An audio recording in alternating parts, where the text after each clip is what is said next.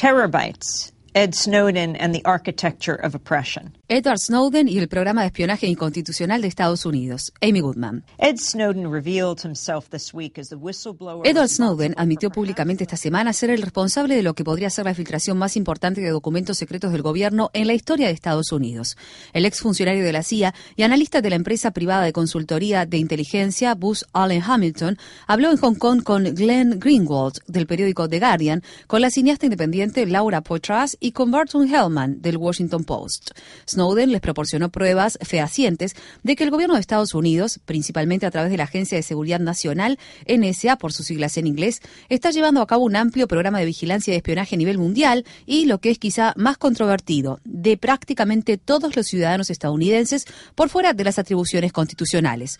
The chorus of establishment condemnation has been swift and unrelenting. La condena mundial a Snowden ha sido implacable y no se hizo esperar. Jeffrey Tobin, especialista en asuntos jurídicos, rápidamente publicó en su blog que Snowden es un gran narcisista que debería estar preso.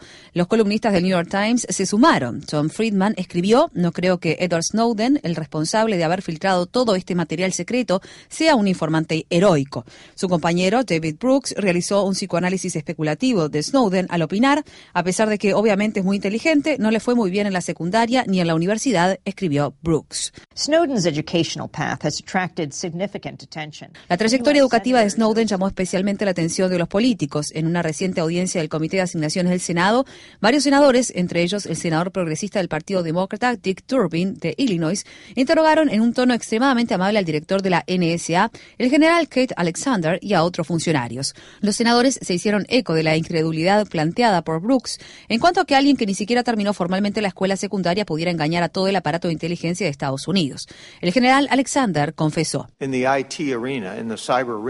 En el ambiente de la informática, en el ambiente cibernético, los tipos como él tienen tremenda capacidad para manejar las redes. Ese era su trabajo en gran medida. Administraba los sistemas informáticos dentro de esas redes desde 2009 o 2010. Tenía grandes capacidades en esa área, pero no servía para otras cosas. Tenemos que analizar los diferentes procesos, la vigilancia de esos procesos y determinar en qué fallaron.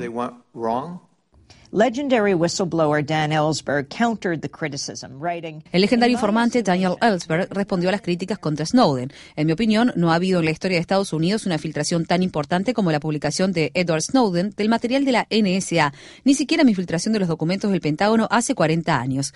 La filtración de Snowden nos da la posibilidad de recuperar una parte fundamental de lo que ha significado un golpe del Poder Ejecutivo contra la Constitución de Estados Unidos, escribió Ellsberg. Snowden's historic leak revealed what he calls an architecture of oppression.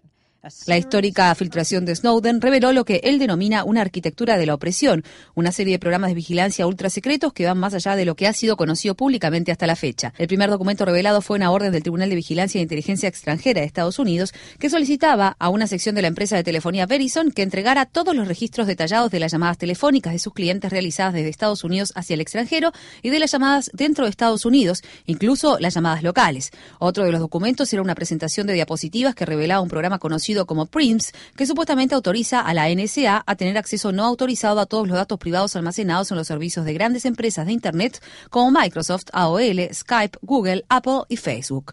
Esto incluye los correos electrónicos, los chats, las fotografías y la transferencia de archivos, entre otros. Ed Snowden released Presidential Policy Directive 20, a top secret memo from President Snowden también hizo pública la Directiva Política Presidencial número 20, un memorando ultra secreto del presidente Barack Obama que ordena a las agencias de inteligencia de Estados Unidos a hacer una lista de blancos de ataques cibernéticos de Estados Unidos.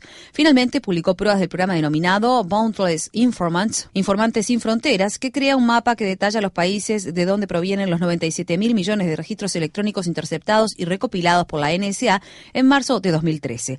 Entre los principales blancos del plan de espionaje se encuentran Irán, Pakistán, Egipto y Jordania. El mapa filtrado utiliza los colores rojo, amarillo y verde para clasificar a los países según el nivel de comunicaciones interceptadas. En marzo del año pasado, Estados Unidos aparecía en el mapa con color amarillo, lo que significa que la NSA interceptó alrededor de 2.900 millones de comunicaciones dentro del país. La Unión Estadounidense por las Libertades Civiles, ACLU por sus siglas en inglés, entabló una demanda inmediatamente después de que se revelaran los programas, alegando que la práctica práctica es similar a robar la libreta de teléfonos de todos los estadounidenses, con anotaciones que detallan con quiénes hemos hablado, cuándo, durante cuánto tiempo y desde dónde. Esta práctica le da al gobierno un amplio registro de nuestras asociaciones y movimientos públicos y le revela una gran cantidad de detalles sobre nuestra vida familiar, política, profesional, religiosa e íntima, sostuvo la ACLU. El abogado de la ACLU, Alex Abdo, afirmó. En virtud de este programa, las agencias de inteligencia espían una gran cantidad de información sin precedentes. Están literalmente rastreando cada llamada que se realiza en el país y la Constitución simplemente no permite al gobierno hacer eso. Si el gobierno tiene motivos para pensar que un determinado ciudadano estadounidense sospechoso de cometer un delito, entonces debería perseguir a esa persona para que sea investigada o vigilada, pero no debería vigilar en forma indiscriminada las llamadas de millones de estadounidenses inocentes. Ed Snowden, at the time of this writing, is in hiding, presumably En este preciso momento. Edward Snowden está oculto. Supuestamente aún está en Hong Kong, donde le dijo al periódico South China Morning Post, no estoy aquí para ocultarme de la justicia, estoy aquí para denunciar la delincuencia. En la entrevista con Greenwald y Poitras, Snowden habló de sus motivos para realizar las filtraciones. I sitting my desk. Desde mi escritorio tenía el poder de escuchar las conversaciones de todo el mundo, desde ustedes o su contador hasta un juez federal o incluso el presidente si tuviera su correo electrónico personal. No nos corresponde a nosotros decidir sobre estas cosas, es la población la que debe decidir si estos programas y políticas son correctos.